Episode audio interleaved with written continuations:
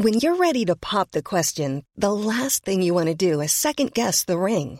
At Bluenile.com, you can design a one of a kind ring with the ease and convenience of shopping online. Choose your diamond and setting. When you find the one, you'll get it delivered right to your door. Go to Bluenile.com and use promo code LISTEN to get $50 off your purchase of $500 or more. That's code LISTEN at Bluenile.com for $50 off your purchase.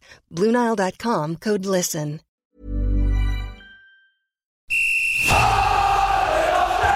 Sans contrôle, le podcast 100% FC Nantes. Loco Pedros, Pedros, Loco, c'est fabuleux Au lieu d'en faire 10 passes, on en faisait 3, 4, mais pas n'importe lesquels. Le succès, c'est pas l'objectif, c'est la conséquence. Autour de la table, David Filippo, RMC, Pierre Arnaud Bar, Presse Océan, Jean-Marcel Boudard, Ouest France. Un podcast présenté par Simon Rongoat, It West. Salut les amis, salut Jean-Marcel Boudard. Salut tout le monde. Tu sais qu'on est écouté de partout, hein, mon Jean-Marcel. On reçoit des messages super sympas. Nico, qui est à Alger, Mathias, dans le Loir-et-Cher, et Maxime à Prague, euh, sont trois copains, trois potes, qui débriefent ensuite le podcast entre eux sur un groupe WhatsApp. Donc on les salue. Évidemment, il paraît que tu prends cher dans les débriefs, euh, Jean-Marcel. Ah non, c'est pas ce qu'ils ont dit. C'est mérité. mérité. On travestit la vérité d'entrée. Salut Pierre Arnaud Bar. Bonjour tout le monde, bonjour Simon. Content d'avoir trouvé, euh, retrouvé ton FC Nantes de ces dernières années à Metz. Un bon 0-0 des familles comme on les aime. C'est vraiment le, le genre de match que j'adore avec des, des contacts, des cartons rouges, des tacles et un Nicolas Palois homme du match. Homme du match. Tu, tu gardes ton masque pour pas que ça sature la voix ou comment ça se passe Exactement, parce que j'en ai marre qu'on m'entende pas quoi. Ah, on a eu des petits soucis la semaine dernière. Il mais, mangeait le mais micro. je sais que c'est volontaire, je sais que c'est volontaire parce que vous voulez me faire taire. Mais Évidemment. Ah Ouais La danse de la brioche Ouais Magnifique. qui annonce David Filippo. Salut David. Salut Simon. Il y aura forcément des Vendéens, hein, puisqu'on parle de ça, parmi les 34 000 supporters Ah oui. attendus Bah, à la la, moitié du stade a priori. hein. C'est un département de football. Hein. Alors, J'en ai euh, parlé, Je, je euh. crois qu'ils auraient pu vendre 50 000 billets hein, pour cette Oui, c'est ouais, ouais. c'est assez énorme. Après, Je peux avoir une petite euh, pensée pour mon beau-frère. Arnaud qui nous écoute et qui vit des moments très compliqués. Euh, et je sais qu'il nous écoute toutes les semaines, donc euh, on lui fait un petit coucou et on, On lui envoie beaucoup de force. il est Voilà. vendéen lui aussi? Non, il est nantais. D'accord. Tu diras à tes amis vendéens que Monaco, c'est pas de la brioche, c'est du rocher. hein. Donc c'est pas sûr que Nantes euh, n'en fasse qu'une bouchée de ces monégasques. Salut à toi, enfin, le fan des Canaries qui nous écoute.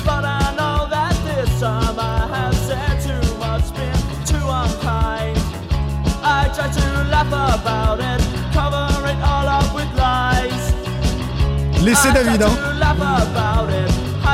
Chante sur le refrain, David, hein. Led Ze- Led Zeppelin.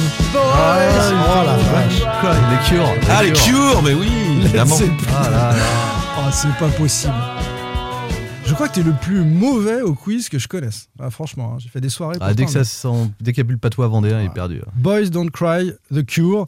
Sur quel joue couleront les larmes à l'issue de cette demi-finale de Coupe de France? C'est évidemment au programme de ce 23e épisode, saison 3 euh, de Sans Contrôle. Avec ces questions. Dans quel état débarque à la Beaujoire cette équipe de Monaco? Toujours euh, favorite pour aller au Stade de France? Premier débat. Le FC Nantes a-t-il bien préparé cette demi-finale? Dans le jeu d'abord, et puis euh, du côté de l'état des troupes entre Covid, fatigue et blessure. Enfin, cette saison enthousiasmante sur le terrain, voire en tribune, désormais peut-elle influer sur l'envie d'Equita de rester à la tête des Canaries? C'est une vraie question qui revient, ça. Allez, si je vous dis, messieurs, bière, limonade et grenadine dans un verre, vous me dites? Monaco. Ah, bien joué Eh oui. Ouais, Bien meilleur que Dès qu'on parle pas musique, euh, Évidemment. Allez, c'est parti. Sans contrôle, L'actu des Canaries a une touche de balle. Focus sur l'adversaire. Dans quel état cette équipe de Monaco débarque-t-elle à la Beaujoire? Est-elle toujours favorite de cette demi-finale? Ah là, oui.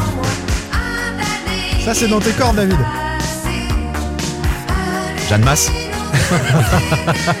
Caroline de Monaco Non, pas Caroline. Non, pas Caroline, non. Non. non. Non, non. Ah, Mais toi, Stéphanie, Monaco, Stéphanie, Stéphanie, Stéphanie. Monaco. Avec tous ces prénoms féminins qui t'entourent, Pab, tu tu t'y perds un peu. Ah, c'est Stéphanie, hein.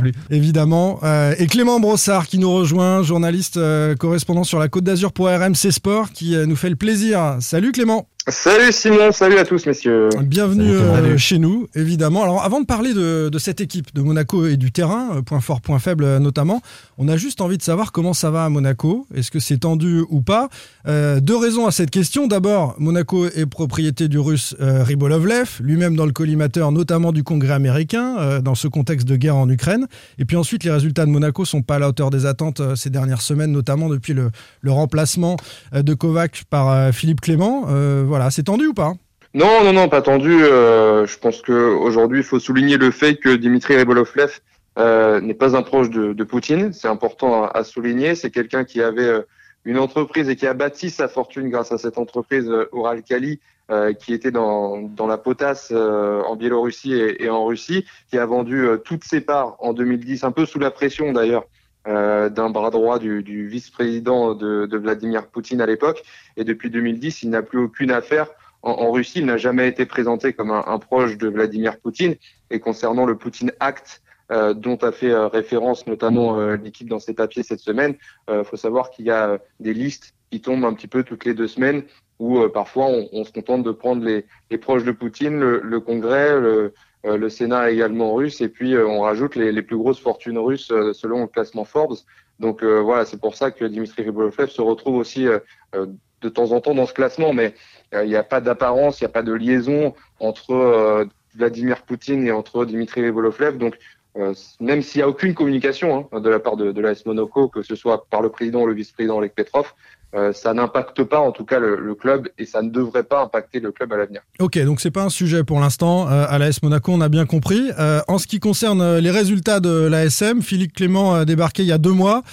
Il tourne à 1,28 points par match quand son prédécesseur Kovac affichait 1,52. C'est un peu chaud en ce moment pour lui, non? Bah, C'est ça, c'est que Philippe Clément est, est arrivé pour insuffler une nouvelle dynamique à l'AS Monaco et que sur ces derniers matchs, il se, bah, il se contente d'un bilan euh, aussi proche de celui qu'avait euh, Niko Kovac. La dynamique a fonctionné lors de son arrivée. Il y a quelque chose qui a changé quand même, c'est la méthode de travail parce que Niko Kovac était quelqu'un euh, qui, euh, comme on l'a beaucoup rapporté, était très rigoureux avec euh, une méthode un petit peu militaire si on veut grossir le trait. Puis du Clément, c'est quelqu'un qui est plus dans l'humain, qui veut rajouter de la compétition, mais aussi de, de la joie, de la bonne humeur, euh, beaucoup au, autour de ce groupe. Et d'ailleurs, ça s'est concrétisé par quelques aménagements euh, au centre d'entraînement de la Turbie, euh, avec euh, un basket, de, avec des, des, tables de ping-pong, etc., pour vraiment former une cohésion de groupe. Et ça, ça plaît plutôt à une équipe de l'AS Monaco qui est assez jeune. Mais c'est vrai que sur le terrain, par contre, on a toujours et on observe toujours des difficultés.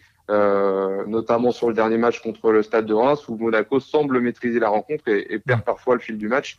Donc il y a encore beaucoup d'expérience à prendre pour cette, euh, cette équipe qui doit trouver de nouveaux rouages aussi et une nouvelle façon de, de jouer que celle qu'elle avait avec Nico Kovac. Ouais, c'était ma question, Clément. Est-ce que tu as noté, toi, une amélioration au niveau du, du jeu, au niveau du, du, spectacle avec cette équipe et ce nouvel entraîneur? Amé Amélioration, euh, je ne sais pas. Disons que euh, c'est une équipe qui s'est un petit peu transformée dans le visage avec euh, une équipe qui courait beaucoup qui était euh, structuré sous, sous Niko Kovac avec une base euh, défensive assez solide et ce genre de match contre le Stade de Reims, je pense que sous Niko Kovac, l'AS Monaco ne l'aurait pas perdu parce qu'en menant un but à zéro, ils auraient été euh, capables de, de ceinturer un petit peu euh, et de rester forts sur leur position euh, derrière.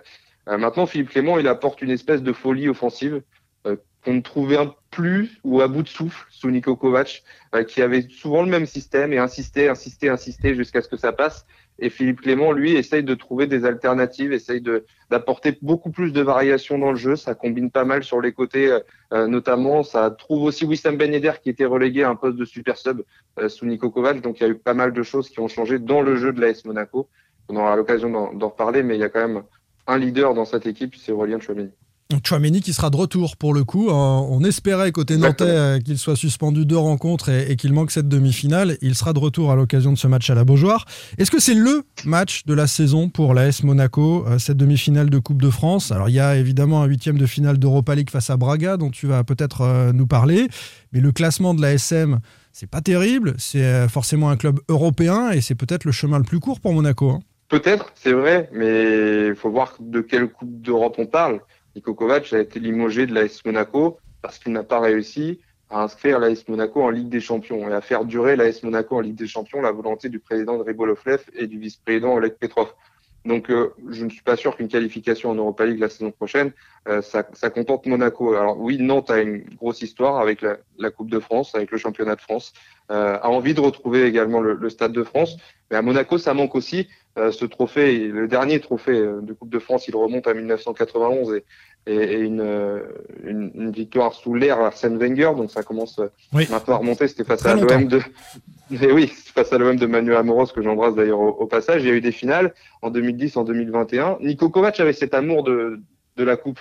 Il l'a remporté avec Francfort, il l'a remporté avec Bayern et il a porté, je pense, un supplément d'âme euh, à l'heure de jouer cette compétition. Et, et c'est pour ça notamment que l'AS Monaco a fait un beau parcours euh, la saison dernière en s'inclinant en finale contre le Paris Saint-Germain. De là à savoir si c'est le, match le plus important de la saison pour l'AS Monaco, honnêtement, après c'est une interprétation et personnelle, mais je ne pense pas parce que Monaco est plongé dans une série de matchs hyper importants avec euh, le match évidemment contre Nantes, en, en demi-finale de Coupe de France. Et puis ensuite, il y aura un déplacement à Marseille, il y aura un déplacement à Braga, il y aura un déplacement à Strasbourg, une réception de Braga, une réception du PSG. Tout se joue, ou presque, pour l'AS Monaco sur ce mois de mars en totalité.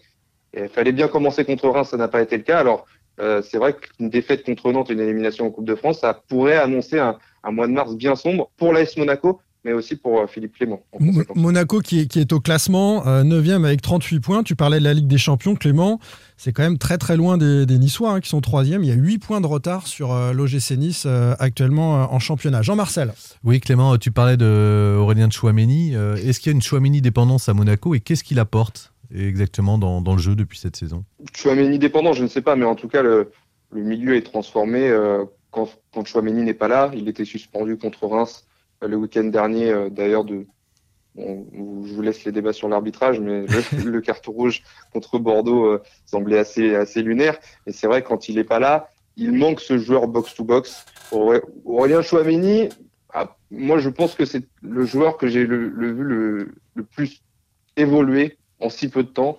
Euh, je l'ai vu arriver de Bordeaux. C'est un jeune joueur qui avait déjà un fort potentiel, mais il a franchi des, des caps avec euh, avec Nico Kovac euh, qui n'était pas forcément euh, espéré. Aujourd'hui, c'est pour moi le meilleur récupérateur euh, de, Ligue 1. C'est un jeune joueur encore qui va pouvoir s'inscrire en équipe de France et, qui a le potentiel pour devenir même capitaine des Bleus dans, quelques années. Et c'est vrai qu'il y a une grosse importance d'Aurélien Tchouameni dans le sens où c'est un leader technique aussi sur le terrain. Philippe Clément veut un leader à chaque ligne. Il a ciblé Maripane pour être le leader de la défense, Chouameni pour être le leader de l'attaque et Folland pour être le, le leader de l'attaque, Chouamini pour être le leader du milieu, pardon. Et Voland pour être le leader de l'attaque sur le côté euh, communication, en tout cas, et relais du coach sur le terrain. Et quand il manque un de ces leaders dans une ligne, eh ben là, on voit un Monaco se transformer et, et, et, devenir très fébrile. Donc, de là à parler de Chouameni dépendant, je ne sais pas, mais en tout cas, l'importance, elle est capitale de Ryan Chouameni dans ce dispositif. C'est amusant, tu nous as pas parlé de Ben Yedder, qui est quand même pour moi le, le joueur clé de cette équipe, non? Oui, parce que Wissam Ben Yedder, c'est un leader technique. Oui. C'est pas un, c'est un leader technique et un leader qui va apporter au collectif. Non, tu parlais de Voland, c'est pour ça que je te dis ça. Tu parlais de Voland. Exactement, parce que Voland a peut-être plus le profil euh, de, de, communicant que Wissam Ben Yedder. Wissam Ben Yedder, c'est quelqu'un qui est très discret, qu'on n'entend absolument jamais, qui ne veut pas forcément parler aux médias, euh, qui voilà est, est, toujours très très discret. Euh, en revanche, devant le but, évidemment, c'est un attaquant génial. C'est un attaquant magistral qui est un des meilleurs buteurs euh, de l'histoire de Ligue 1, qui est, quelqu'un qui, si on lui offre un penalty, évidemment, il ne va pas le manquer. Il a 6 sur 6 cette saison. Euh, c'est un vrai leader technique qui est capable de, dans des petits espaces, eh ben, trouver la solution. Face au but, il manque rarement la cible. Il a encore marqué contre Reims. Il est servi au second poteau. Il voit même pas arriver le ballon. Il trouve le poteau. Voilà, c'est vraiment un attaquant extraordinaire. Donc, c'est le leader technique de l'attaque de l'AS Monaco. Après, c'est pas un relais du coach sur le terrain. Il nous reste 30 secondes, Clément, puis on va te libérer parce que tu t'occupes aussi pour RMC Sport de l'OGC Nice, hein, un potentiel adversaire en finale des, des deux équipes euh, dont on parle aujourd'hui. Il y a trop de talent sur la Côte d'Azur. Il y a énormément de talent. Tu, tu rêves d'une finale Nice-Monaco quand même. Tu rêves d'une finale Nice-Monaco. Toi, le manceau. Ah oui, toi, le manceau. Évidemment. Et, et oui, c'est vrai que j'ai un point commun avec vous, c'est que je suis ligérien et, et, je suis, et je suis manceau. Mais évidemment, une finale Monaco-Nice, c'est ce que tout le monde attend sur la Côte d'Azur. Euh, 30 secondes donc. Est-ce que Monaco est toujours favori selon toi Est-ce qu'on se considère comme favori de cette équipe euh, de, de ce match-là quand, on, quand on est monégasque Favori, oui, oui. Moins favori, par contre, euh, que ça pouvait l'être il y a quelques mois encore. Oui. Aujourd'hui, on est sur une, une inversion des, des, dynamiques et Monaco est en train de plonger avec trois nuls de suite et une difficulté de plus en plus certaine à remporter ces, ces matchs, alors que Nantes euh, semble un peu marcher sur l'eau et sera poussé, j'imagine, par une Beaujoire qui sera en, en, feu et qui a surtout en tête encore la performance contre le Paris Saint-Germain, capable de taper euh, les gros de, de, ce championnat et de cette Ligue 1 et des clubs français. Donc, euh, favori, tout légèrement, très légèrement. À quel endroit le FC Nantes doit-il appuyer pour euh, renverser cette équipe monégasque? Est-ce qu'il y a quelques failles ou quelques points faibles? Sois bon parce que quand Remporter nous écoute, hein. sois bon. Ouais, je vais peut-être éviter de dévoiler le plan de Philippe Clément alors.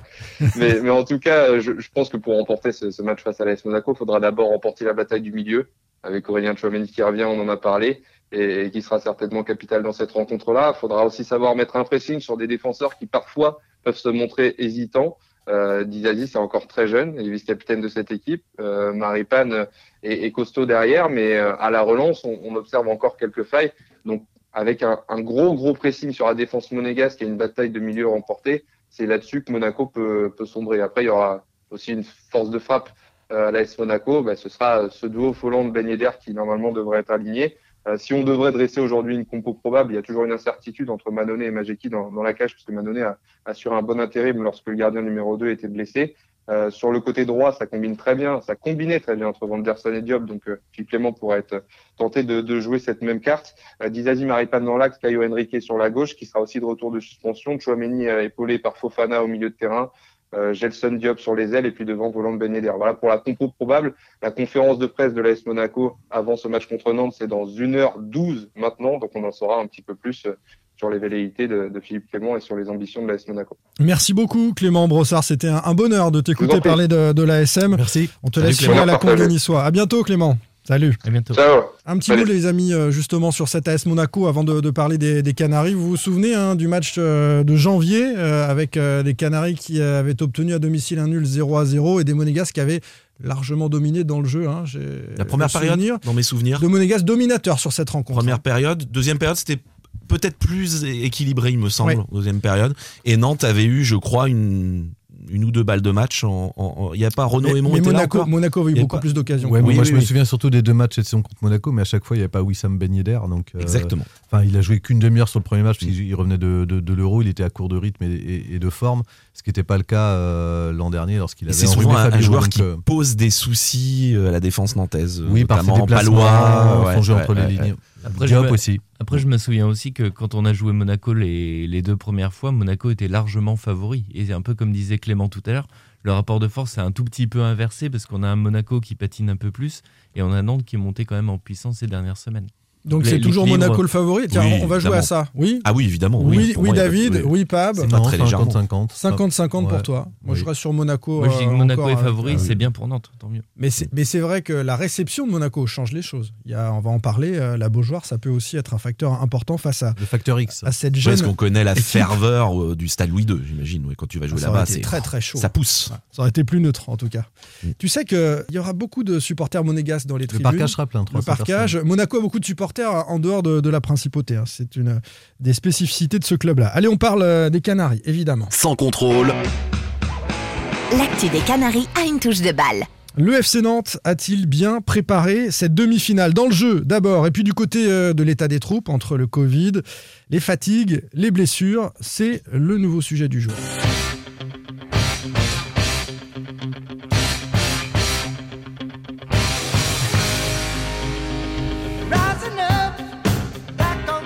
Je connais le titre, mais pas le Eye of the Tiger. Oh yes Ils n'ont ils n'ont fait que ça, hein, je crois. Survivor. On voudrait en écouter plus, hein, mais bon, c'est pas une émission musicale. Euh, Allons-nous voir les Canaries morts de faim avec l'œil du tigre, David, tu l'as dit, sur le terrain mercredi soir. Voyons d'abord s'ils sont prêts, les amis. Euh, nos Nantais, dans le jeu. D'abord, dans le jeu. On parlera du physique, euh, du Covid après.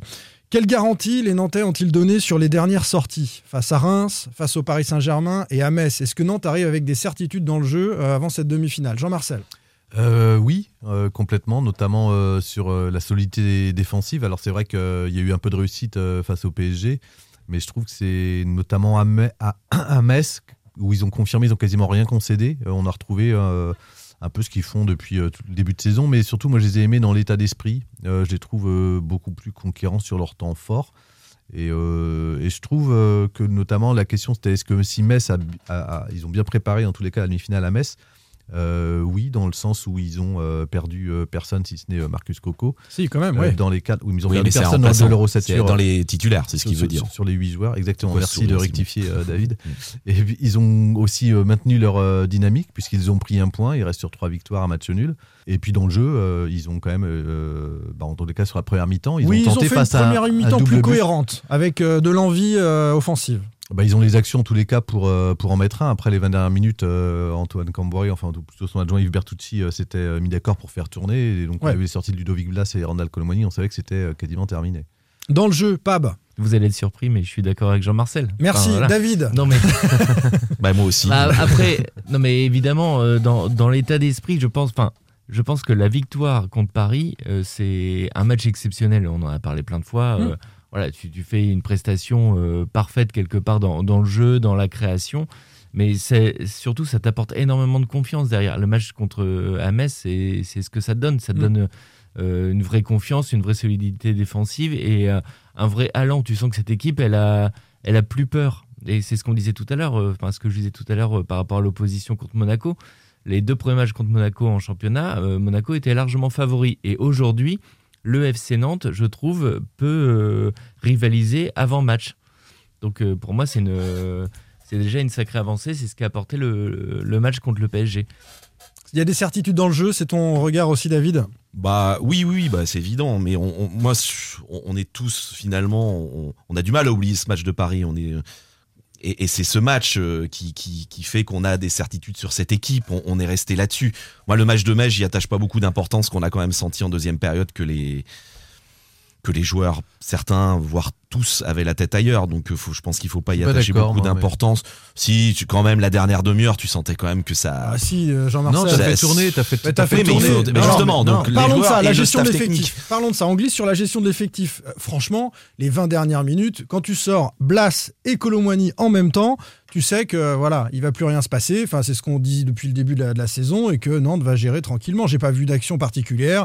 On voit euh, Koulibaly Mais faut qui rentre. mais du coup, aussi, quand ouais, même. Exactement, ouais, c'était une équipe qui jouait euh, bloc bas, euh, qui, qui a- qui a- qui a- qui a- enfin, qui a rien, qui a fermé tous les espaces. Oui, bien Euh, sûr. Qui avait fait 0-0 à Lille de la même manière. en Donc ça allait bien à tout. Nantes finalement. Voilà, c'était à la besoin de- 70e, ils auraient pu s'arrêter et dire 0-0, Oui, ça convient auraient à tout dû- le monde. Ils auraient Voilà. dû d'ailleurs. Oui, mais je suis pas sûr qu'ils avaient les moyens pour l'embêter plus que ça. Cette équipe de Metz Oui, au regard de la- je parle sur ces 20 dernières minutes-là, je parle pas de la, la- la première mi-temps, en tous les cas, ils, ils ont, ils ont fait ce qu'ils avaient à faire. Ouais. Où il leur a manqué peut-être un peu de réussite sur euh, une ou deux frappes et une ou deux situations, mais sur, la, sur, sur les 20 dernières minutes, je, je suis pas sûr qu'ils avaient la tête. Moi, je pense que s'ils avaient la tête, en tous les cas, à Bah, Monaco. bien sûr que si, quand Bertucci sort les deux attaquants, ils ont la tête à. Monaco. Non, ça fait partie de la gestion, mais les joueurs, en tous les cas, ils, ils, sont- ils sont sur le terrain, ils, ils arrêtent pas de jouer, je pense. S'ils s'ils commencent à perdre des duels, euh, je pense qu'ils se font rentrer dedans par Metz. D'ailleurs, on l'a vu euh, par Pajot.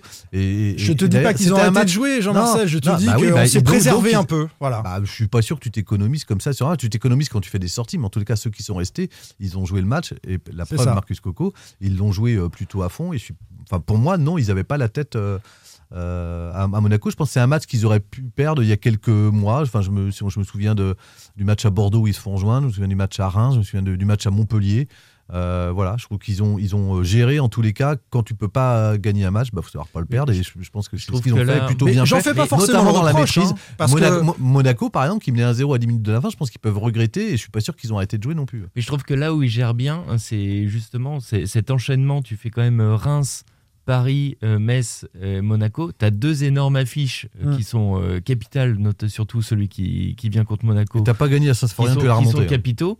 Et tu as euh, Reims euh, à la Beaujoire et le match à Metz qui était euh, plus à ta portée et beaucoup moins clinquant, mais qui, était aussi important. Et je trouve que finalement, tu prends 4 points sur ces deux matchs. Ils sont aussi importants que les 3 points que tu prends contre Paris qui sont, qui sont exceptionnels. Moi, c'est c'est le la seule petite alerte que j'ai, mais qui est aussi un encouragement, c'est que ce match contre Paris, il est tellement exceptionnel que tu imagines qu'ils vont refaire la même chose contre Monaco. Et il faut aussi imaginer que ce soit les joueurs, que ce soit le public, qu'en fait, tu vas peut-être pas mener 2-0 après un quart d'heure. Non, mais le scénario de Paris, je veux pas qu'on réécrive l'histoire de ce match. Paris peut, finir ce match sans la fond avec 4 ou 5 buts. hein. Oui, mais je pense Eh que oui. les joueurs en ont conscience. Enfin, Antoine Cambori l'a dit dès après le- la le ma- la- le, public le match ça, contre. enfin- ouais, enfin, le public, il est pas sur le terrain. donc, non, mais euh, je veux dire, c'est une- c'est un contexte général. Tu vois, tu prenais le. On a beaucoup comparé le match de Paris avec le match contre Marseille, par exemple. Et contre Marseille, tu, on parlait de l'ambiance. Euh, bah, t'as le scénario qui fait que bah, t'as une grosse ambiance, mais ça, ça s'emballe pas complètement. Après, t'as Marseille qui marque.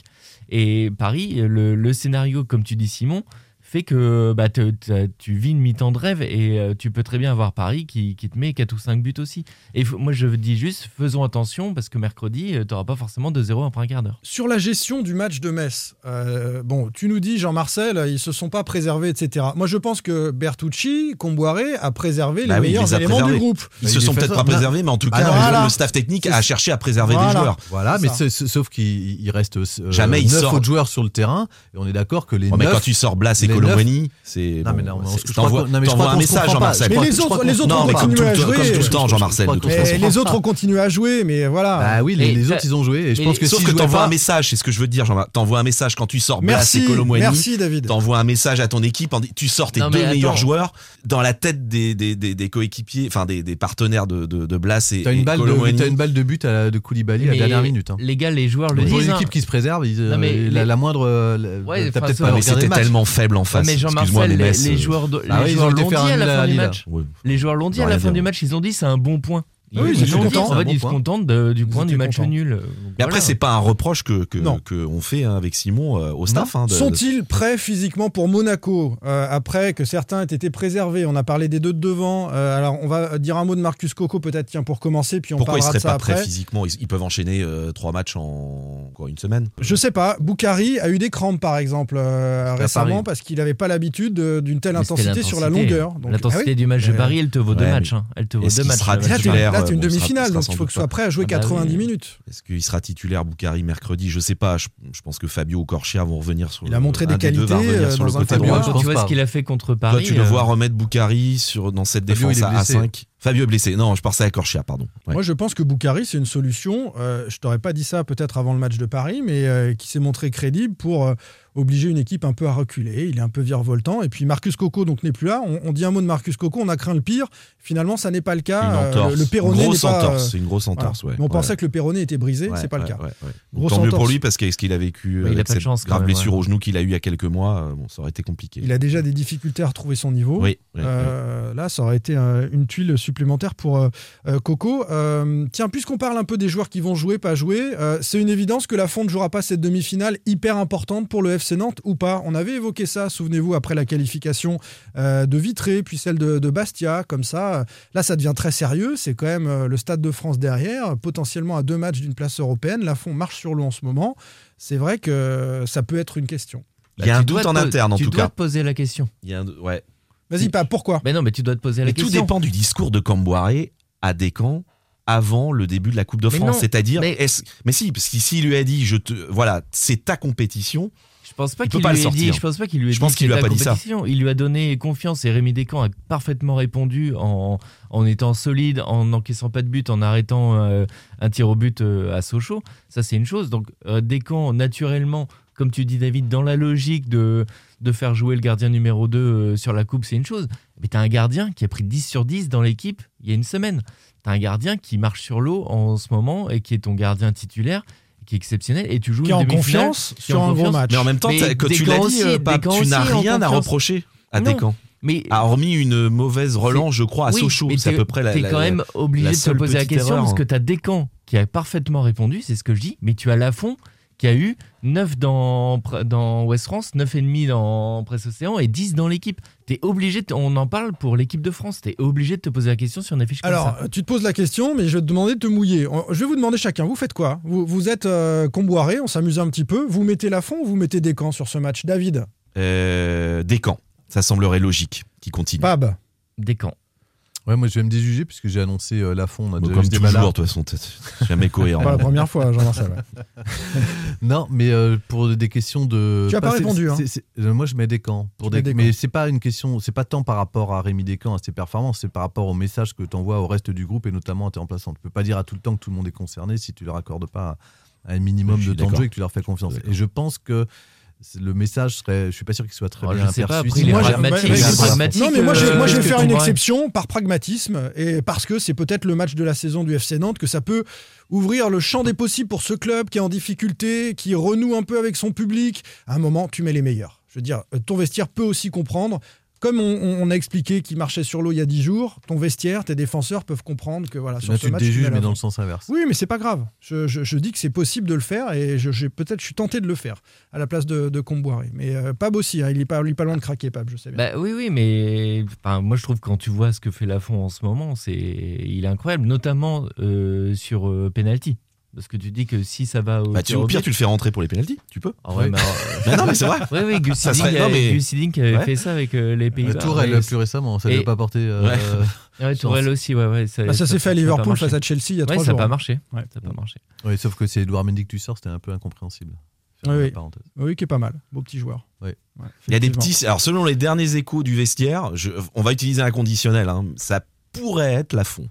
Euh, en tout cas, il y a des signes. Je pense que c'est pas encore tranché, mais il y, aurait des signes. Euh, J'en ai pas parlé avec Antoine, mais euh, on est, sur la ça serait plutôt la fond. Moi, j'ai du mal à y croire. Ah, après, tous les cas, je euh, souhaite qu'il sur, ce cas-là et sur ce poste spécifique, je, pense qu'il a intérêt de régler la question le, plus vite possible. Au comptant pour un joueur, tu peux les mettre en concurrence et laisser les, choses se faire, annoncer ça. Mais le... ils sont pas en concurrence, Jean-Marcel. Il y en a un qui est au top niveau et l'autre qui a montré qu'il était bon comme remplaçant. Il n'y a pas de concurrence. Ah bah, donc, bah, sur la fond, alors s'il n'y a pas de concurrence, alors Pardon Si je te suis, il n'y a pas de concurrence, donc ah c'est la fond. S'il n'y a pas de concurrence, c'est la fond. Bah, ils sont pas sur cette compétition, ils sont en, pas en, en, concurrence, Simon. Ah, ah, numéro 1 et donc, numéro 2. D'accord, donc Rémi Descamps s'attend pas à jouer demain. Non, mais le Paris Saint-Germain, par exemple, ah, non, non, non, mais tu viens de dire que Rémi Descamps, ils sont pas en concurrence. Donc Rémi Descamps, ils sont pas en concurrence. Exactement. Rémi Descamps, c'est qu'il joue pas demain. Le Paris Saint-Germain a déjà expérimenté. Rémi Descamps sait qu'il ne répond pas. Euh, Rémi Descamps sait qu'il ne joue pas demain. Ils sont pas en concurrence. J'ai commencé ma réponse. Le Paris Saint-Germain a expérimenté les choses de mettre véritablement en concurrence deux gardiens, d'alterner, bah, c'est pas que le PSG qui le fait, d'alterner euh, deux gardiens de très haut niveau. À Nantes, la hiérarchie.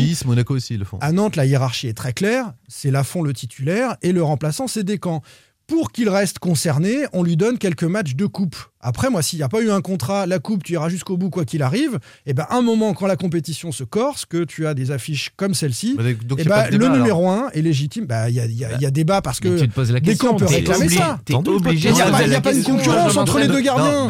Est-ce que dans la tête de Descamps, est-ce que Descamps s'attend à jouer demain, oui ou non? Bah, je ne sais pas s'il en a parlé avec Comboiré. Je ne sais pas si Comboiré a pris sa, sa, sa réponse. Réponds pas. Non, mais je pense qu'il n'est pas sûr. Je pense qu'il n'est pas sûr de jouer. Je pense qu'il n'est pas sûr de jouer demain. Je réponds pas parce que j'ai pas l'info. Je ne sais pas ce que Comboiré a dit dit à Descamps. Non mais j'en la place de euh, Descamps. Moi, je t'attends jouer ou pas. Bah, tout dépend de ce que Comboiré bah, a dit à Descamps sur bah, cette compétition. Je pense c'est ce que, que j'ai dit tout à l'heure à Pape. Tout dépend du discours de Comboiré au début de la compétition. C'est le qui tient par rapport à son groupe. C'est pas le discours qui tient par rapport à Descamps. On verra demain. On verra. On aura un élément de réponse. C'est la phrase de la fin. En tout cas, on apprend par Jean Massel que les deux gardiens sont en concurrence. Non, sur la compétition. Non, je vois ce qu'il veut dire. Même si souvent c'est incompréhensible ce qu'il raconte là. Pour le coup, je comprends.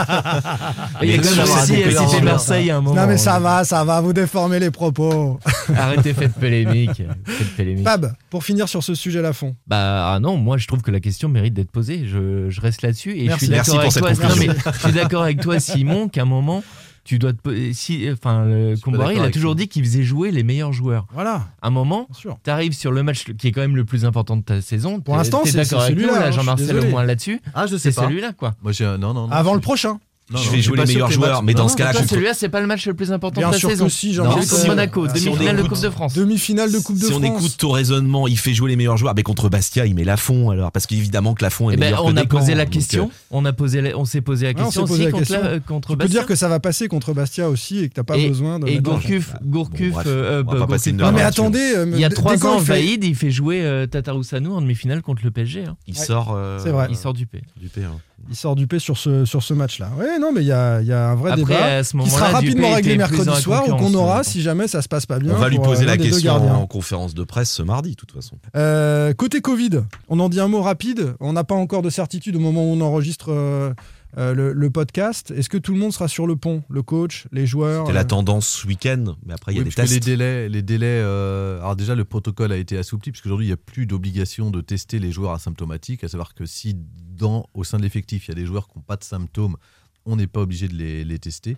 il suffit pour le médecin, en tous les cas, de déclarer une attestation par une attestation 5 heures avant le coup d'envoi du match euh, qu'aucun membre du groupe, et du groupe sportif élargi, euh, intendance et staff compris, ne présente pas de signes euh, de, Covid. Il se trouve que le FC Nantes a été touché puisqu'il y a eu 6 cas au sein de l'effectif pro élargi, dont 3 joueurs. potentiellement mobilisables, Jean-Charles Castelletto, Quentin Merlin et puis Moses Simon ils ont été testés entre mercredi et jeudi. Les délais permettent aujourd'hui, à partir d'un. le délai qui était de 7 jours peut être amené à 5 jours d'isolement si le, au bout du cinquième jour le test est négatif. Et a priori, c'est ce qui semble être le, le cas, puisqu'on les attend euh, aujourd'hui à, à l'entraînement. Donc c'était plutôt. Tout le monde était assez optimiste en tous les cas. euh, sur euh, la possibilité de récupérer les trois joueurs qui étaient absents contre Metz. Des joueurs donc euh, qui ont des certitudes dans le jeu, on l'a dit, euh, qui sont plutôt frais ou en forme. Certains ont été ménagés pour être là, et, et le Covid ne, ne sera pas un problème. Dans les tribunes, Eh, attends, Simon, par- Oui. enfin, pardon, mais le, le Covid, moi, je... c'est quand même une toute petite inquiétude. hein, Oui, moi. parce qu'ils n'ont pas pu s'entraîner Bah, normalement. ouais, tu sais pas. euh, pas pu. ouais. Enfin, le Covid, même si tu développes pas de Ils étaient symptômes, chez ça eux. peut euh, t'amener de la Ils ont fatigue. suivi un programme spécifique. un Ouais, mais ils c'est pas comme- depuis c'est pas comme mercredi. sur le terrain. Ah, T'as pas d'entraînement, pas d'entraînement. c'est- Ça, c'est c'est un quand peu même une embêtant. vraie.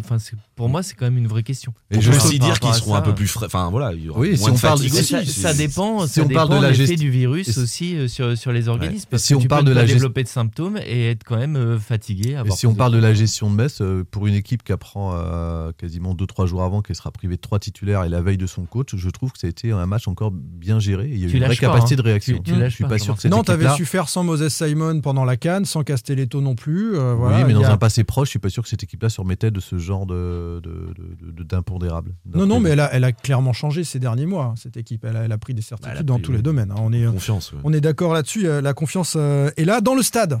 Parce que c'est à la Beaujoire. Parce qu'il y a, depuis le match de Paris, quelque chose qui se passe. On le sent. Le match de Lens. aussi. Chacun d'entre nous. Lens aussi, c'était passé un truc. Il y, avait, il y avait eu un renversement Ouais, incroyable. ouais, ouais. Mais, mais je parle euh, du climat autour du, du- du FC Nantes, euh, de ces 34 000 spectateurs qui étaient à la Beaujoire. Euh, je pense qu'on a eu chacun 40 000 demandes de gens qui veulent des places et qui veulent récupérer des places pour Monaco. Ils auraient pu mettre 50 000 personnes dans, dans ce stade.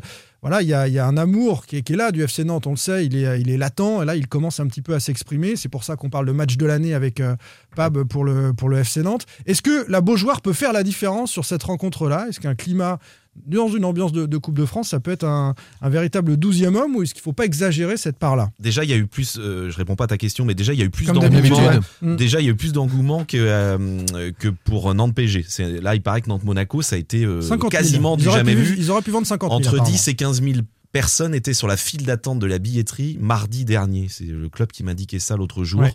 Euh, entre midi et minuit, 10 et 15 000 personnes sur la file d'attente. J'en connais beaucoup qui, qui ont attendu et certains d'ailleurs qui se sont retrouvés le bec dans l'eau sans, sans place. hein. Donc, euh, Mais pour donc répondre oui, à ta question, à ta Simon, euh, Oui, question, Simon, euh, oui, réponds à la Merci, oui, complètement, oui. oui, complètement. Bah oui, c'est- un facteur important euh, pour le FC Nantes. D'ailleurs, les joueurs le disent. Enfin, je pense à plusieurs déclarations de Pedro Chirivella après, à- après, euh, après Paris, mais aussi après Lens, où, où clairement il y a, il y a- y a un effet euh, beaujoire euh, sur le, le- le- le comportement lorsqu'il faut faire un peu d'effort pour tenir en fin de match ou lorsqu'il faut Oui. pousser certaines courses. Voilà, ça, ça, joue. Donc oui, c'est un facteur qui sera très très important euh, pour le FC Nantes. Ça n'impressionnera pas cette équipe de Monaco, même si elle est jeune. Non, mais il y a ça peut, déjà de sublimer, ça peut l'expérience. sublimer euh, ton, ton équipe. Bah, Ce qui, est- ce C'est qui a été surtout le ça cas. Ça peut mettre la pression sur un arbitre aussi. Un stade Oui, plein, oui. une ambiance. Enfin, tout C'est ça Monsieur Le sont- Sage encore, je crois, il me semble, un mercredi. C'est pas Bastien. C'est le sage qui a validé donc le, Oui. le but. Et Non, puis qui a invalidé le but lyonnais. Et puis qui arbitrait Nantes PG, c'est lui Voilà. aussi. Oui. Donc, euh, Non, non, mais c'est une plaisanterie, c'est je sais plus qui c'est euh, l'arbitre, mais bon, bref. Ouais. C'est Non, c'était c'est Turpin. C'était Turpin, non, non, non, non, c'est. Benoît Bastien. Comme d'habitude. Le Non, sage, il était dans le VAR, le sage. Le sage était à le- peu près. Le sage était dans le. Le Je trouve qu'il y a un relâchement autant, il n'y en a pas dans le groupe d'Encambra. Autant je trouve que sur ce podcast, quand David Filippo vient, Ce là, petit- Alors, Ce alors, par podcast, contre, il y a on un on vrai- podcast. hein. le il y a un vrai relâchement au sein de ce collectif. Le Euh, collectif nantais qui Rien à dire sur le, rien à dire sur le, sur l'ambiance au stade. On termine là-dessus. Euh, J'ai une dernière question sur euh, l'état du, du FC Nantes. La pression est sur quel club? On vient de parler de l'AS Monaco avec Clément Brossard. On vient d'évoquer euh, ce FC Nantes qui va accueillir comme une opportunité incroyable cette saison une demi-finale de. Coupe de France. Elle est sur Nantes pour toi. Euh, je pense qu'elle est sur Nantes aussi, parce que comme, euh, comme l'a dit euh, Clément, euh, il y a d'autres objectifs pour Monaco. David, C'est difficile de répondre. Comme d'habitude. Alors, je te laisse réfléchir. Ouais, Ouais. bah, non, mais parce qu'on y est encore dans ça deux va, heures. être, ça va être Si un élément déterminant de la causerie de Comboiré et de la façon dont le match va être amené dans ces dernières heures avant la rencontre. Parce que si c'est une opportunité, les Nantais vont se lâcher comme contre Paris. Battre Paris, jouer Paris, c'est une opportunité, tu pars perdant, etc. Si tu endosses ce rôle de favori, la pression est plus la même. Euh, tu vois euh, cet AS Monaco comme une équipe à battre et il y a du talent en face. Pour moi, Nantes doit absolument pas endosser ce rôle de favori. Mais Voilà, le match, alors je vais être cohérent avec ce que j'ai dit tout à l'heure. La pression la plus forte, elle est sur Monaco, puisque j'ai dit que Monaco était, était favori. Bah pour moi, la Bah, c'est pression, tout. elle est C'est juste une question de cohérence, Jean-Marcel. Tu vois, j'avais besoin de réfléchir un peu. en fait, il a besoin de réfléchir pour être en, cohérent avec lui- en Alors, cohérence T'as avec remarqué qu'il est souvent est- moins bon quand il réfléchit que quand il est spontané. c'est clair. Ça, c'est c'est assez rare. Donc la pression, mais- n'est pas d'accord. Hein. Deux monégasques et deux euh, sur, euh, Mais sur la quand scène. tu vois le match que, que tu as fait contre Paris, tu as montré que tu étais capable de faire ça. Donc là, le public, si tu parlais de l'engouement des gens qui sont allés acheter leur place pour voir le match, Mm. ils veulent voir ça. Il y aura une attente. Ils veulent voir ça. Tu es, en demi-finale de Coupe de France, tu es, quand même à un match du Stade de France, qui n'est pas arrivé depuis 2004 à Nantes. Tu Ce sors, sera, ce sera pas le même une- match. Il faut arrêter de Non. parler de Paris. hein. Oui, Enfin, mais il y a à peine une semaine, tu as joué Paris et tu as proposé ça. Je pense que tu as une attente et une pression pour refaire quand même une, pression, euh, une prestation équivalente dans, dans le jeu, dans la, la proposition, dans les- dans l'émotion surtout. Je pense que tu attends quelque chose de ce match. Les gens, ils s'attendent à vibrer euh, mercredi. Mesdames, messieurs. Pab vous promet un spectacle incroyable contre Non, Monaco. On espère, mais c'est une pression. Évidemment, c'est une pression. évidemment. On continue, les amis. David Filippo, RMC. Pierre Arnaud Bar, Presse Océan. Jean-Marcel Boudard, Ouest France. Simon Rongoat, It West. Sans contrôle. L'actu des Canaries a une touche de balle. Cette saison enthousiasmante sur le terrain, en Coupe de France, en championnat, voire en tribune désormais, on vient de, de l'évoquer, peut-elle influer sur l'envie des Kita de rester à la tête du FCN Esclave de l'industrie ou du cartel de Cali. Je vais monter ou redescendre en Anunnaki. T'encaisses à tous azimuts, pour ça t'as l'habitude. Ta vie est un film de boulot, tu fais la figure. J'encaisse à tous azimuts, pour Insider. ça j'ai l'habitude. Je cherchais mon bonheur partout, t'étais assis dessus. Anunnaki, c'est Vald. Ouais, généralement, ça passe pas en Vendée, ça. Ouais, Pourtant, ça passe sur France Inter, euh, Jean-Marcel. Vald, excellent. Ce qu'on va aborder maintenant, les amis, est une zone grise de la matière molle, je dirais, qui n'incite pas aux grandes certitudes. Valdemar Kita envisage-t-il toujours de vendre le FC Nantes un jour, demain, dans 5 ans, dans 10 ans? Est-ce que les résultats actuels peuvent avoir une influence? Alors d'abord la vente. Est-elle toujours envisagée par la direction du FC Nantes? Est-ce que c'est une option à court ou- à moyen terme, selon vous? David Il a besoin de réfléchir. Non, non, non, mais ça me fait peur. Ce qui est sûr, mais on- je l'ai déjà dit dans ce podcast, c'est que ce qui, ce qui se passe en ce moment, ces excellents résultats en championnat, cette épopée entre guillemets en, en Coupe de France, euh, bah ça les a reboostés quoi. Ils se sont Très refait la clairement, cerise, euh, oui, les ça les a reboostés, euh, notamment notamment Franck et il faut pas oublier Franck Kita, je pense. Franck Kita.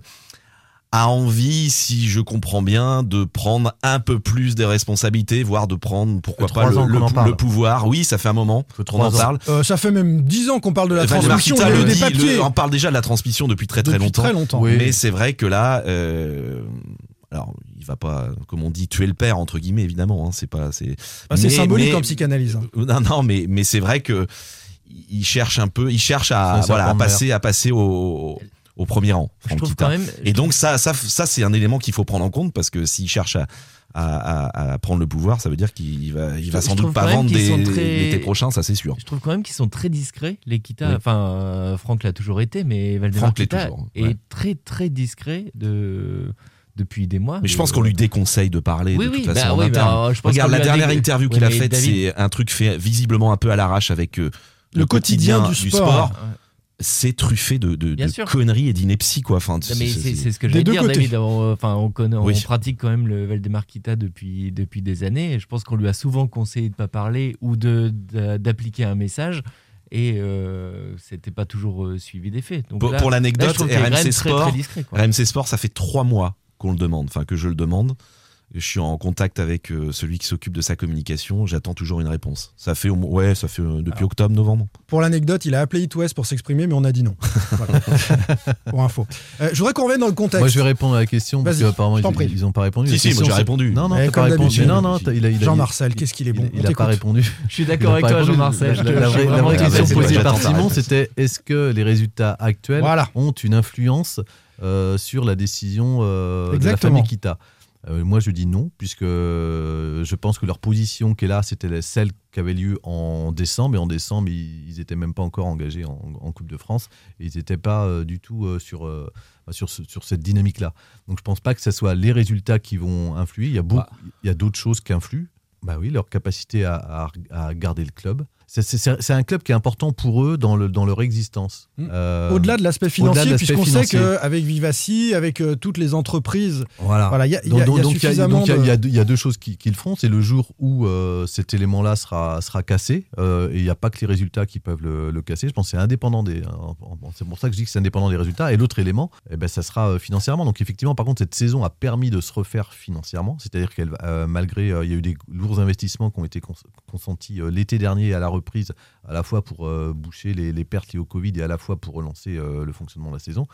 Euh, quand on voit aujourd'hui la, valeur des joueurs du FC Nantes, bah, on peut dire qu'ils vont, ils, vont- en tous les cas pouvoir repar- repar- re- repartir et réinvestir cet été. Ce que je veux dire, c'est que si Nantes, là, à l'heure où on se parle, est par exemple éliminé de la Coupe de France et 17ème de Ligue 1 avec une contestation, euh, parce que ça serait le cas, si les résultats. il y a un moi, je pense qu'il y aurait. la ben voilà. contestation. Mais la Je, contestation, je pense elle, que peut- ça. la contestation, ça- elle peut. Elle peut Là, Chantal Kita dirait on arrête, on arrête, on arrête, comme elle a pu dire à une mais je crois époque. que si- si- si- Voilà, si- euh, ben, la je contestation, dire, elle peut arriver aussi euh, si tu as des bons résultats. Enfin, Euh, bah, je pour l'instant, la contestation, elle est retombée, Jean-Marcel. Parce qu'elle a décidé- parce qu'elle a c'est qu'elle trouve moins de relais dans le grand public parce qu'elle a décidé de se, parce qu'elle a décidé de se mettre en somme- elle a décidé aussi de se mettre en, sommeil en tout cas elle porte pas d'autres modes d'action enfin les actions de, de, de, de- de l'an passé mais en tous les cas elle est, elle est toujours présente elle, elle s'est juste mise entre parenthèses et encore Il y a est, toujours euh, des banderoles, hein, David, hein, ouais, il y a Oui, toujours mais des en moi, je vous parle, toujours- non, mais je vous parle de, de, de rassemblements avant les matchs, de, de vrais. Oui, effectivement, Mais il y a des banderoles, il y a des chants. travaillé sur d'autres choses Ce que je veux dire, elle c'est est que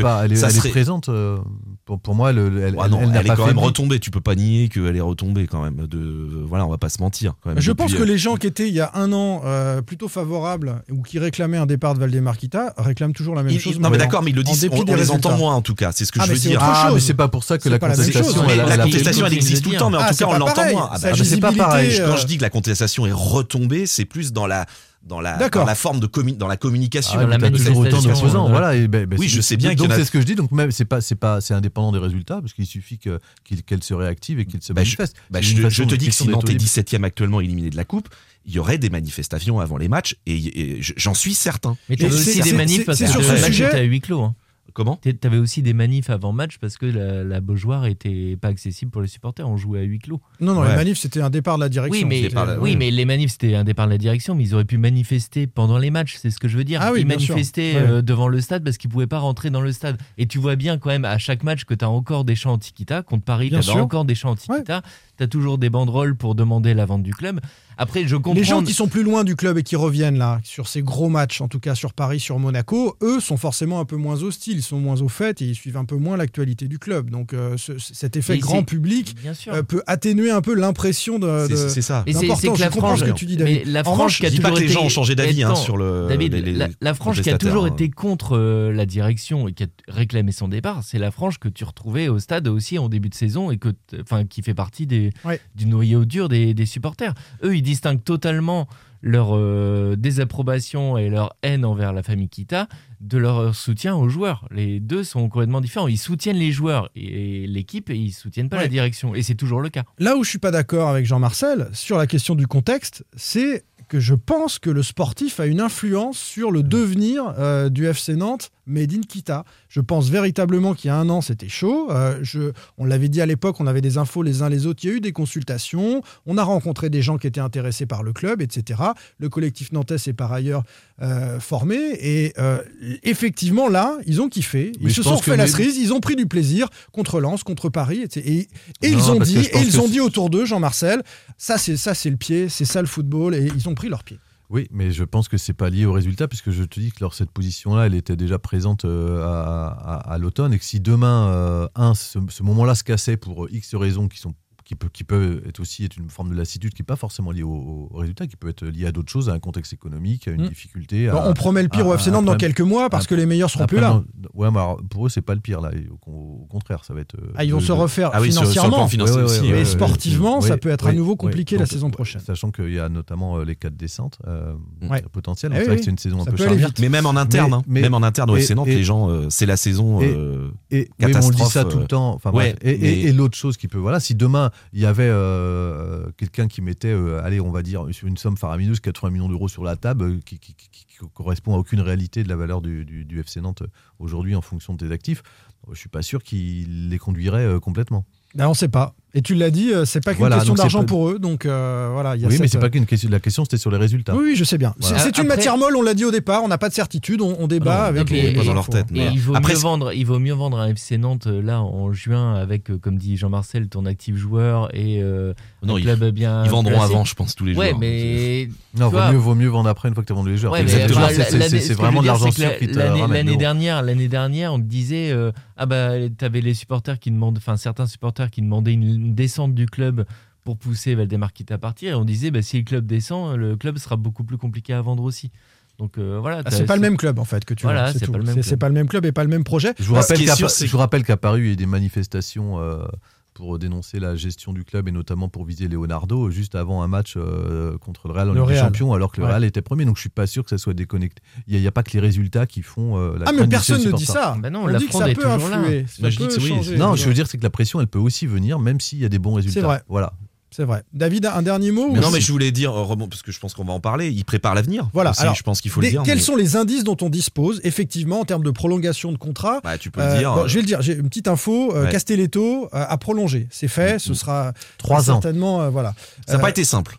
Ça n'a pas été simple, euh, Castelletto. euh, il y a encore quelques semaines, euh, visiblement, ça a été un petit peu, un petit peu compliqué avec la direction, mais ça s'est bien fini. Je crois qu'il y, y en a certains qui ont mis le- du- de l'eau dans leur vin, et donc, euh, donc ça c'est bien fini. Voilà, petite info sans contrôle. Donc Castelletto prolonge au FC Nantes, comme Palois avait prolongé, comme on attend peut-être d'autres Bah, il y prolongations. a un rendez-vous vendredi, je crois qu'il y avait un rendez-vous pour Merlin. Donc Merlin, ils envisagent sans doute de le prolonger. C'est aussi en pourparler. Pour l'instant, ça bloque un peu pour Giroto. Ils ont l'air d'être assez optimistes quand même pour pour Giroto. Et puis Chirivella. Alors les échos, mais ça on me l'a pas confirmé. Chirivella aurait très envie, pourquoi pas, de retourner en Espagne. Je sais plus ce qu'il a comme contrat. Il est jusqu'en 2000. Euh, 23 peut-être ou 24. Non, il sera, il sera, il sera un an. Il sera 23, je crois. Il sera un an la. la Voilà, donc en fait, lui aussi, c'est peut-être compliqué de le plonger.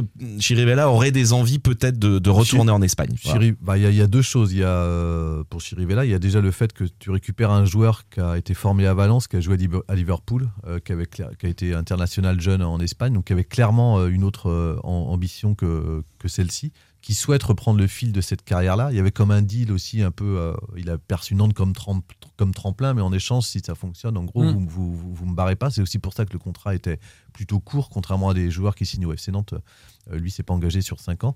Et puis la deuxième chose, c'est qu'il a une valeur marchande euh, pour un joueur qu'on a récupéré libre, euh, qui est à 4-5 millions d'euros, qui est un peu inespéré. Donc, euh, ça. je pense que cet été, effectivement, ça sera un joueur qui sera attaqué. Je suis pas sûr que le FC Nantes soit en mesure de le, de le conserver. Il lui reste un an de contrat, donc c'est maintenant. hein, qu'il Bah, faut- il lui restera un an de contrat en juin, donc c'est Oui, maintenant qu'il faut ça. le prolonger. Donc euh, il c'est maintenant qu'il faut maintenant, vendre, qu'il faut vendre ou, ou prolonger. Mais En tout cas, il prépare l'avenir. Je mais sais les noms, niveau bah oui, mais les mercato, noms qu'on donne, si Chirivella s'en va, si Simon s'en va, Colomboigny, des attaquants notamment. euh, ça, ça- et j'ai envie de dire heureusement, ça travaille un peu dans la coulisse sur le, le mercato futur parce qu'ils savent très bien qu'ils vont perdre tous leurs attaquants. Et là, il, Le faut, va il- fallait peut-être même Donc, anticiper au mercato d'hiver. On s'était Non, posé mais la que ça, question. Visiblement, n'a pas trop voulu. D'accord, mais à un moment, euh, tu as aussi euh, des patrons au-dessus de Comboiré qui, qui savent que ça va être euh, C'est le patron, Camboire. une, grande, euh, une grande valse de départ au, au mois de, de juin. Et puis, euh, du côté des formateurs, euh, on n'a toujours pas de nouvelles. Oui, et en quoi ça serait un signe euh, Eh ben, ce pense sont- que la situation, elle n'a pas changé. euh, elle, elle- On me dit que ça va se décanter. elle a pas- elle a- Oui. Non, non, non, non. mois de septembre, on m'a dit ça. Non, non. Ah, si, si, au de septembre, on m'a dit ça se décante en octobre. Voilà, Oui, mais je suis c'est- Enfin, faut, faut, faut arrêter de tout. Je l'ai dit euh, On la ne semaine on- on dernière. ne doit pas tout surinterpréter, mais on essaye de voir des indices qui nous disent euh, qu'est-ce qui, qu'est-ce qui va se passer euh, à tous les échelons, c'est tout. Donc toi, tu trouves qu'on surinterprète en disant euh, rien n'est fait à, à trois mois du terme du contrat de tous les formateurs du centre. Oui, rien n'est fait, c'est-à-dire. Oui, bah, rien n'est fait, rien Bah, rien en- n'est acté, mais la c'est pas un tendance, souci rien ne la tendance, c'est Ah, je dis pas que c'est pas que c'est pas un, un- un souci. En tous les cas, je dis qu'il faut pas l'interpréter ou euh, voilà, il y a, voilà, faut pas l'interpréter. Et la première pierre posée à Vers-sur-Loire, c'est aussi important, je trouve. Là, ça a été fait hier, hein. je sais pas si vous êtes au courant. Vers-sur-Loire. ah, vous saviez Ouais, pas? Si, si. Et une maison euh, de, de, re- de- de démons aussi. À euh, Liège. À Liège. À Liège, Ouais, c'est ça. Voilà, donc là, ça va être repris, ça, David, ce que tu Ah, Non, dis. non, mais but, Donc but Nantes, ne reprenez pas ce que je viens de dire, il n'y a pas eu de première pierre à Vers-sur-Loire. hein, c'est- une, c'est une bêtise. Merci les amis, Euh, bon match. Alors peut-être que vous nous écoutez après la Coupe de France, vous allez rigoler sûrement de certaines choses qu'on a Bah, pu surtout dire. de ce qu'a dit Jean-Marcel. Oui, bah oui. On a de l'actu à venir. hein. pour un clown. Hein Soyez euh, à l'écoute, on a de l'actu à venir euh, dans les prochains jours. Rendez-vous mardi notamment mardi prochain pour un, un podcast. On Ouais, parlera il n'y aura pas de David. Filippo, ce sera beaucoup plus détendu, beaucoup ouais. plus serein, je pense. Ouais, J'ai trouvé que c'était c'est tendu entre vous là, je trouve. hein. Ouais, c'est un peu tendu, ouais. Ah ouais, ouais, ouais. Ouais, Il va falloir vous, vous expliquer. Ouais, vous quand t'arrives dans, le hein. sprint, dans le sprint final, toujours un peu. ouais. Faut se dire les choses, c'est important comme disent les footballeurs. hein. Faut se parler. hein. Allez, salut les gars. Salut. Salut. Sans contrôle, le podcast 100% digital. Proposé par les rédactions de 20 minutes, Ouest France, Presse Océan et It West. Hi, this is Craig Robinson from Ways to Win, and support for this podcast comes from Invesco QQQ, the official ETF of the NCAA. The future isn't scary. Not realizing its potential, however, could be. Just like on the recruiting trail, I've seen potential come in many forms as a coach. Learn more at Invesco.com slash QQQ. Let's rethink possibility. Invesco Distributors, Inc.